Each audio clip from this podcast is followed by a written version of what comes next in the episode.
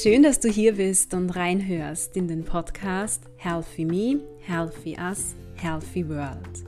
Das ist dein Podcast für mehr Gesundheit und Wohlbefinden in deinem Leben. Mein Name ist Barbara Sabo. Ich bin Gesundheitswissenschaftlerin und Hochschullehrende im Bereich der Gesundheitsförderung. Hier möchte ich dich dazu inspirieren, durch kleine, aber bewusste Handlungen im Alltag noch mehr Gesundheit und Wohlbefinden in dein Leben zu bringen und dir damit dabei zu helfen, so richtig aufzublühen. Lass uns darüber hinaus gemeinsam unsere sozialen Beziehungen sowie unsere Lebens- und Arbeitsbedingungen gesundheitsförderlicher gestalten. Ich freue mich, dass du mich auf diesem Weg begleitest. Hallo ihr Lieben! Wie der Titel der Podcast-Folge verrät, handelt es sich bei dieser Podcast-Folge, die du gerade hörst, wieder einmal um ein QA. Mittlerweile ist das die dritte Folge dieser Art und bei den ersten beiden QA-Folgen habe ich ja bereits erwähnt, dass mir das wirklich viel Spaß macht eure Fragen im Rahmen von Podcast-Folgen äh, zu beantworten. Einerseits, weil mich die Fragen natürlich selbst immer so ein bisschen zum Nachdenken und Reflektieren anregen. Und andererseits kann ich wirklich auf Themen, eben auf Fragen eingehen, die euch interessieren, die euch bewegen. Dieses Mal ähm, haben mich wieder über unterschiedliche Wege, vor allem aber über Social Media, insgesamt acht Fragen erreicht, die ich jetzt gerne in dieser Folge für euch beantworten möchte. Dieses Mal habe ich mir die Fragen im Vorhinein so ein bisschen angesehen und sie auch sortiert. Und ähnlich wie bei den vergangenen beiden QA-Folgen habt ihr auch dieses Mal einerseits Fragen zum Fachbereich Gesundheitsförderung gestellt, aber auch Fragen zur Podcast-Produktion und Gestaltung. Und genauso waren wieder Fragen zu meiner Person bzw. zu meinem Leben generell dabei. Ich habe die Fragen dieses Mal dementsprechend auch geordnet und werde sie auch jetzt gleich in dieser Reihenfolge beantworten. Dann starten wir gleich mit der ersten Frage zum Fachbereich Gesundheitsförderung. Die Frage von euch lautet, du verwendest immer wieder den Begriff Empowerment. Was meinst du damit konkret? Empowerment ist ein ganz, ganz wesentliches Grundprinzip der Gesundheitsförderung. Das ist auch der Grund dafür, warum dieser Begriff natürlich in meinem Podcast oder auch auf Social Media, wo ich aktiv bin, immer wieder fällt. beim Empowerment, ja, eigentlich ist das ein Prozess, geht es darum, Menschen eben zu empowern, also ihnen Kraft zu geben, sie zu befähigen. Und im Sinne der Gesundheitsförderung geht es darum, Menschen dazu zu befähigen, mehr Einfluss auf ihre Gesundheit zu nehmen und dementsprechend auch im Alltag Entscheidungen zu treffen, die ihrer eigenen Gesundheit zuträglich sind. Das versucht man auf unterschiedlichen Wegen zu erreichen, indem Gesundheitswissen vermittelt wird und in weiterer Folge auch Gesundheitskompetenz gesteigert wird. Und auch ich versuche mit diesem Podcast hier meine Hörer und Hörerinnen zu empowern mit den unterschiedlichen Themen und Tipps, die dabei helfen sollen, positiv auf die eigene Gesundheit, das eigene Wohlbefinden Einfluss zu nehmen. Und im Podcast vermittle ich ja einerseits gemeinsam mit anderen Experten und Expertinnen Gesundheitswissen. Andererseits geht es mir aber auch ganz stark darum, die Persönlichkeitsentwicklung jedes bzw. jeder Einzelnen anzuregen. Und das ist auch der Grund, warum ich in diesem Podcast Themen der Persönlichkeitsentwicklung mit jenen der Gesundheitsförderung kombiniere. Weil aus meiner Sicht, und das zeigen auch bereits erste Studienergebnisse oder auch oft Projektergebnisse, das Gesundheitswissen alleine nicht ausreicht, um wirklich mehr Gesundheit und Wohlbefinden in den Alltag zu bringen. Es braucht dafür einfach auch bestimmte Persönlichkeits-, Charaktereigenschaften, bestimmte Stärken, konkrete Interventionen. Also damit meine ich zum Beispiel, es braucht Mut, es braucht Glaube an die eigenen Fähigkeiten, es braucht Achtsamkeit im Alltag, es braucht Durchhaltevermögen, Es erfordert Selbstliebe, Selbstfürsorge, Mitgefühl für sich selbst auch, die Fähigkeit, sich zu erholen und so weiter. Ich hoffe, das hat jetzt diese erste Frage für euch ähm, relativ gut beantwortet. Die zweite Frage, die wurde mir auch von der Frauenzeitschrift Woman gestellt ähm, und eine Hörerin unter euch hat eine ähnliche Frage gestellt, die in diese Richtung geht. Und zwar ähm, lautet die Frage, du bist Gesundheitswissenschaftlerin und gibst in deinem Podcast Tipps für mehr Wohlbefinden im Alltag. Welcher Gesundheitstipp ist aus deiner Sicht überbewertet? Ähm, der Woman habe ich diesbezüglich folgende Antwort gegeben. Ähm, das möchte ich jetzt kurz so wiedergeben und dann in dieser Podcast-Folge ein bisschen ergänzen. Also Gesundheitstipps, die in die Richtung gehen, ähm, trainiere täglich eine Stunde oder meditiere jeden Morgen oder befolge jeden Tag die Empfehlungen der Ernährungspyramide. Das sind so Tipps, die aus meiner Sicht überbewertet sind, weil sie einfach utopisch sind. Und ich sage da immer, wirklich, und das merke ich bei den unterschiedlichsten Themen, die Dosis macht das Gift. Und es ist einfach so, dass jedem von uns etwas anderes gut tut.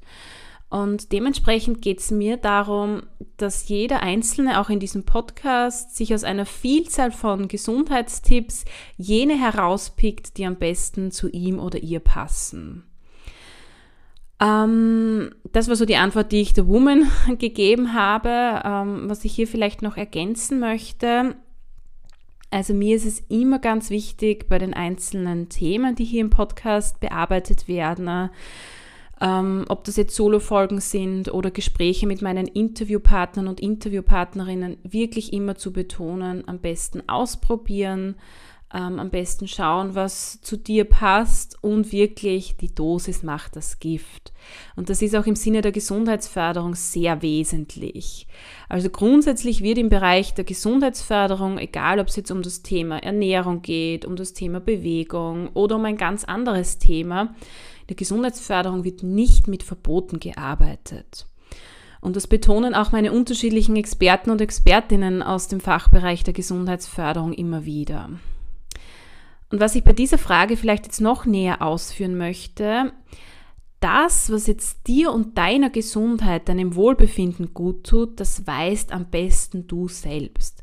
Natürlich ist es so, dass es zu allen Themen ein gewisses Grundwissen braucht. Also es ist natürlich ähm, wichtig zu wissen, was so ungefähr eine gesunde Ernährung ausmacht zum Beispiel. Oder wie häufig du dich so ungefähr bewegen solltest, was da so die die nationalen und internationalen Empfehlungen sind.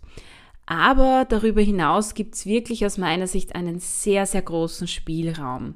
Und da ist jede bzw. jeder Einzelne gefragt herauszufinden, was ihm oder ihr persönlich selbst besonders gut tut.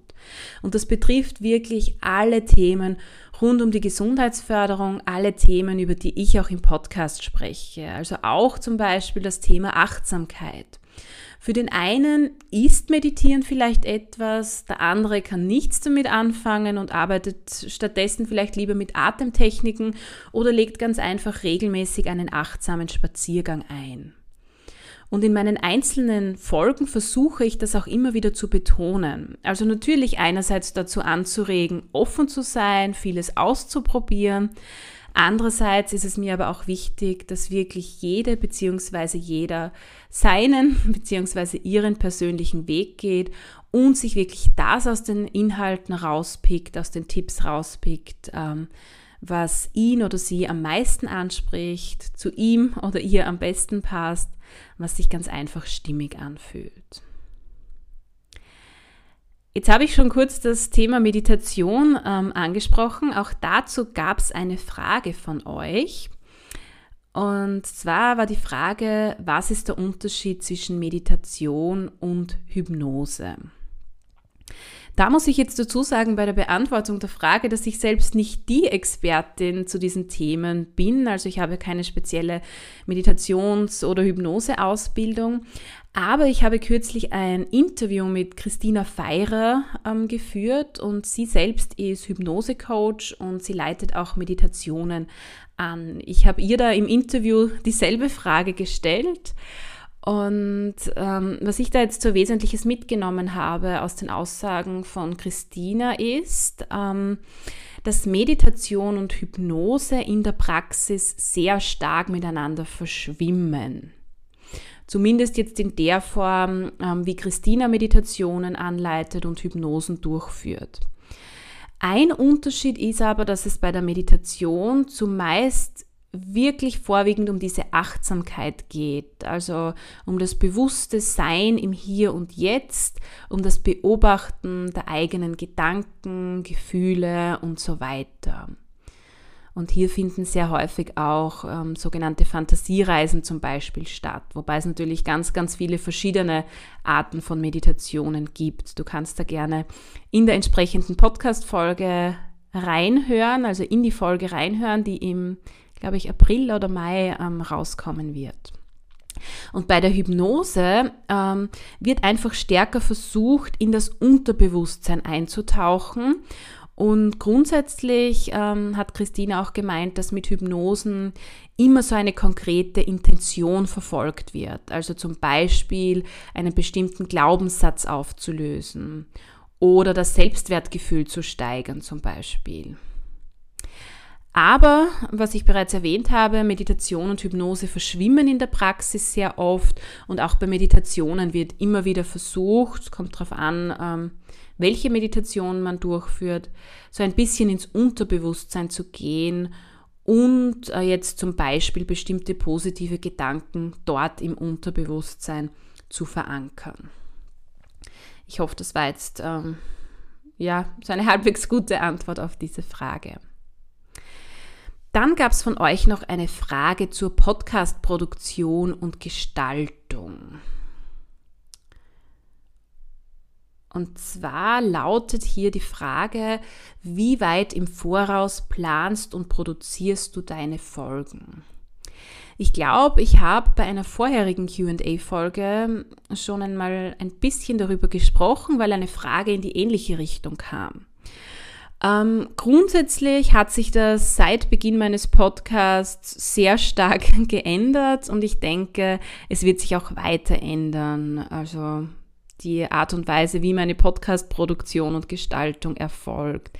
Das hängt immer wieder von meiner Lebenssituation ab, von meinen Zeitressourcen und natürlich meinen anderen Projekten, beziehungsweise je nachdem, was in meinen einzelnen Lebensbereichen aktuell so ansteht. Also ganz am Anfang meines Podcasts war es so, dass ich wirklich von Woche zu Woche geplant und auch von Woche zu Woche produziert habe. Und so nach ungefähr einem Dreivierteljahr Podcast habe ich dann begonnen, zumindest die Inhalte der Folgen weiter vorauszuplanen.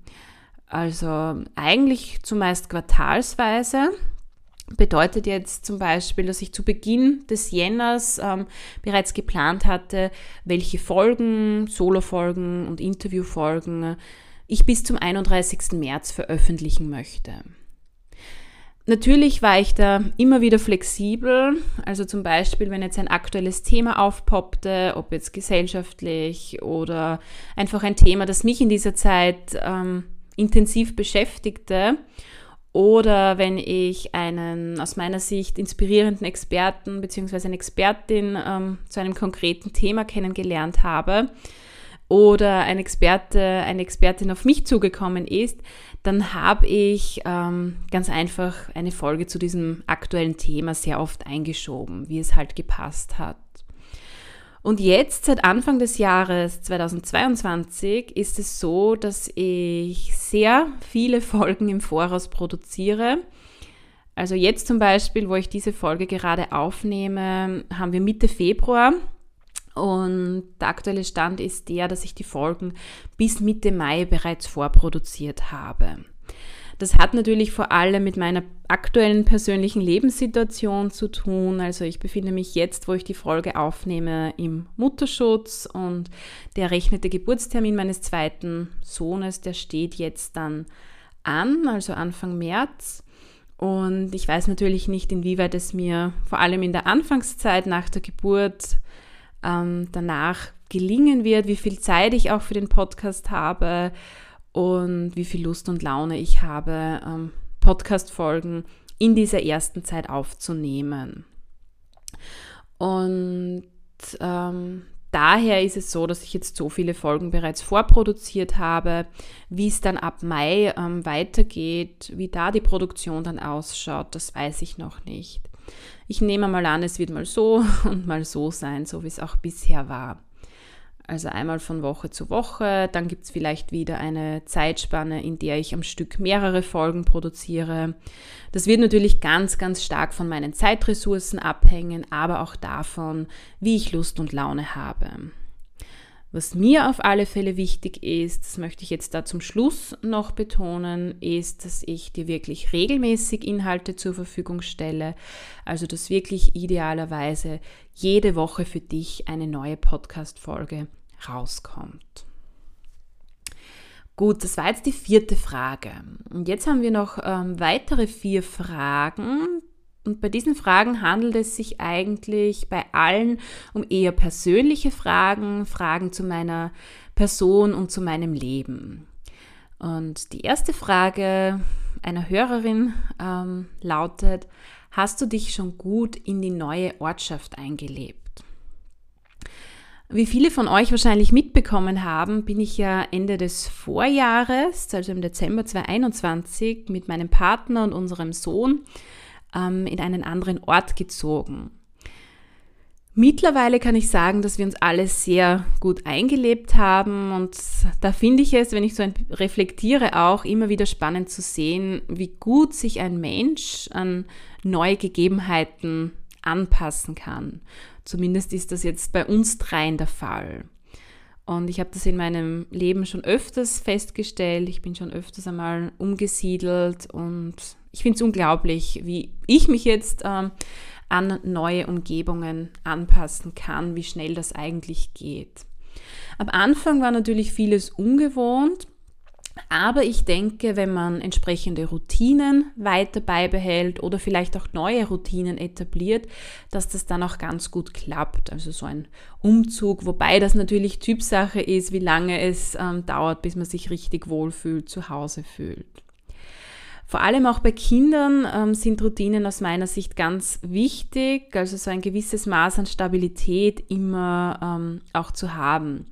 Und das bemerke ich bei meinem Sohn wirklich sehr, sehr stark. Was uns natürlich dabei geholfen hat, dass wir uns wirklich hier auch in unserem neuen Haus, in der neuen Ortschaft wohlfühlen, ähm, war bzw. ist der Gestaltungsspielraum, den wir haben. Also wir hatten die Möglichkeit, unser Haus wirklich so zu planen, wie wir es gerne haben möchten, die einzelnen Räume so zu gestalten, die Raumaufteilung, ja, und einfach so zu bauen und alles so einzurichten, wie es für uns passt und wie es uns gefällt. Und wir können uns damit quasi so eine Wohlfühloase schaffen und ja, haben uns, wenn man es jetzt mit den Worten der Gesundheitsförderung ausdrückt, bereits aus meiner Sicht gesundheitsförderliche Lebensbedingungen hier geschaffen. Vor allem jetzt natürlich bezogen auf unser Haus.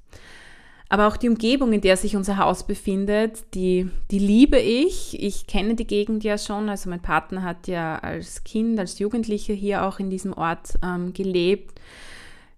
Die Gegend im Ort, in der wir uns befinden, die ist auch sehr ähnlich ähm, zur Gegend, in der ich aufgewachsen bin. Also wir sind hier im Grünen. Ähm, hier in der Nähe gibt es sogar einen See und man ist ganz, ganz rasch ähm, in der Natur draußen. Und natürlich habe ich auch schon, bevor ich in diesen Ort gezogen bin, einige Menschen gekannt, ähm, dadurch, dass mein Partner von hier kommt. Und durch den Kindergarten, in den jetzt mein Sohn geht, lerne ich natürlich auch ähm, immer mehr Bewohner und Bewohnerinnen dieses Ortes kennen. Und ich finde, es sind wirklich alle ganz, ganz nett hier, die ich bislang kennengelernt habe. Also so kurz und prägnant, ähm, vielleicht noch eine abschließende Antwort. Ja, wir haben uns sehr, sehr gut eingelebt und uns geht es gut hier. Wir fühlen uns mittlerweile so richtig wohl. Frage 6. Wie bist du eigentlich zur Gesundheitsförderung gekommen? Ich glaube auch, eine Frage in diese Richtung habe ich bereits in einer QA-Folge beantwortet. Ähm, deshalb möchte ich jetzt an dieser Stelle nur kurz und bündig auf diese Frage eingehen.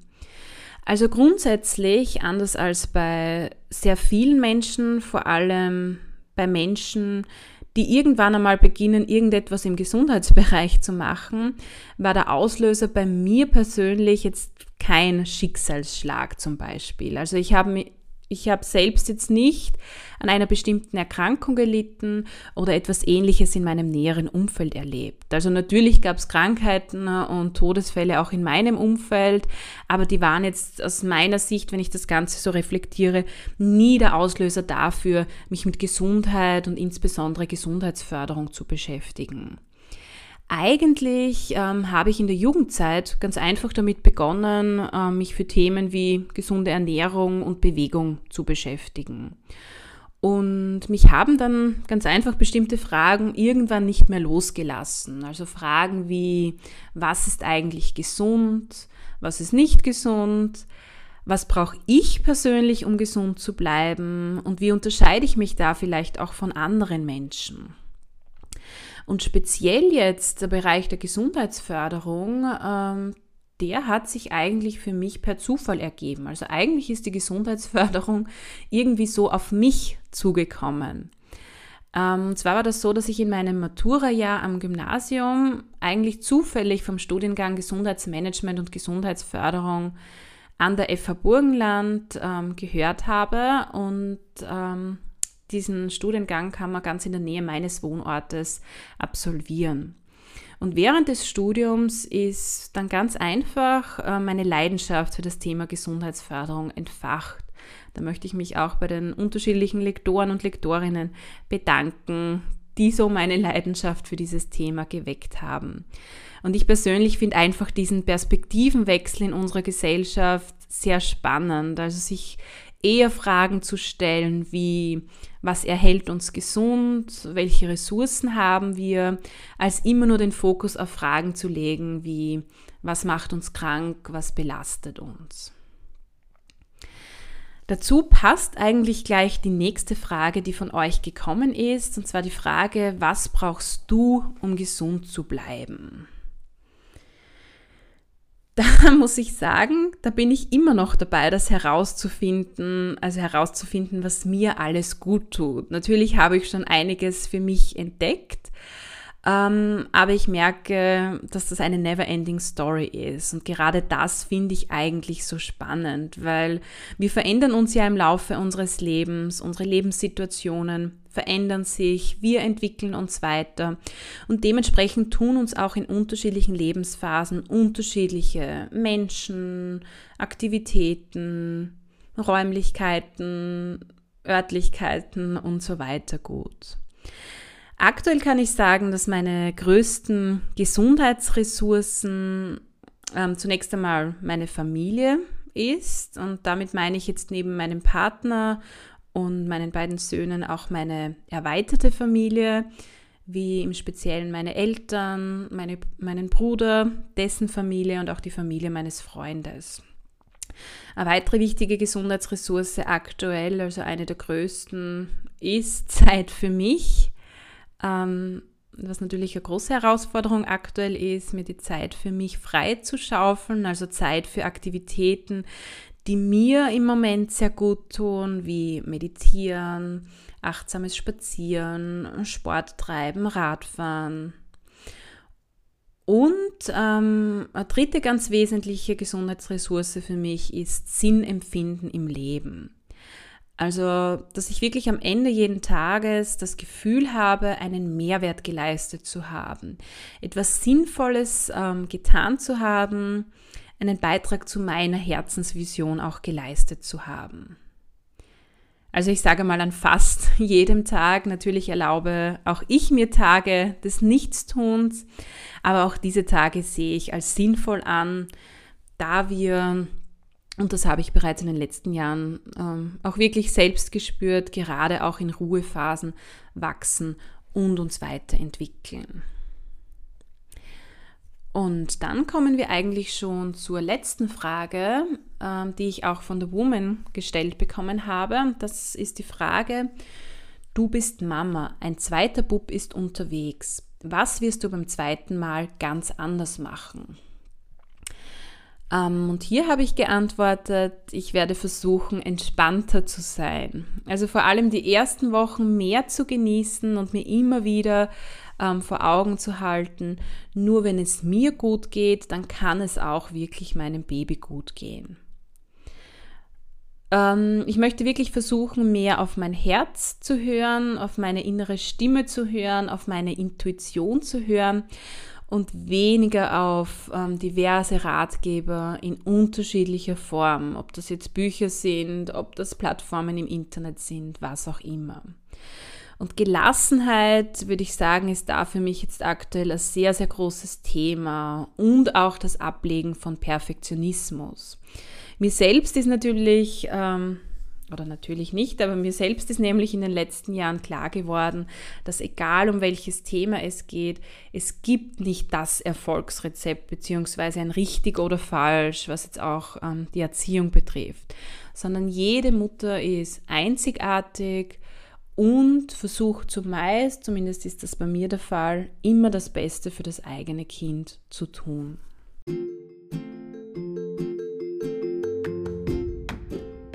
Ich hoffe, ich habe die acht Fragen, die von euch gekommen sind, so beantwortet, dass euch die Antworten auch inspirieren. Vielleicht ganz einfach ein bisschen zum Nachdenken anregen. Du kannst mir natürlich jederzeit deine Frage stellen, ähm, mich auf den unterschiedlichen Wegen kontaktieren und zwar findest du meine Kontaktinfos wie immer in den Show Notes. Ich mache es dann immer so, dass ich Fragen sammle und dann versuche, sie alle bei der nächsten QA-Folge zu beantworten. Ich freue mich, wenn du beim nächsten Mal wieder dabei bist und wünsche dir bis dorthin eine wunderschöne Zeit.